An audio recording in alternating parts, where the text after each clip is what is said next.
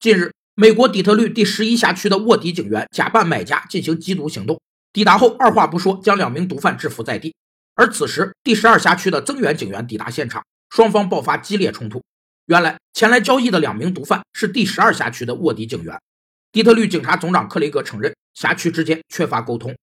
管理大师彼得·德鲁克提出了沟通的四个基本原则：一是沟通是理解，有效的沟通取决于接受者的如何理解；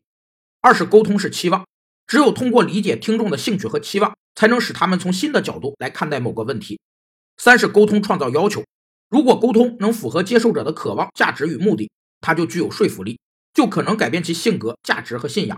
反之，则不被接受或受到抗拒。四是信息不是沟通，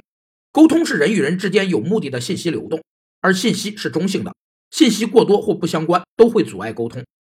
这警察的卧底都去交易毒品了，难道毒贩都在警察局卧底吗？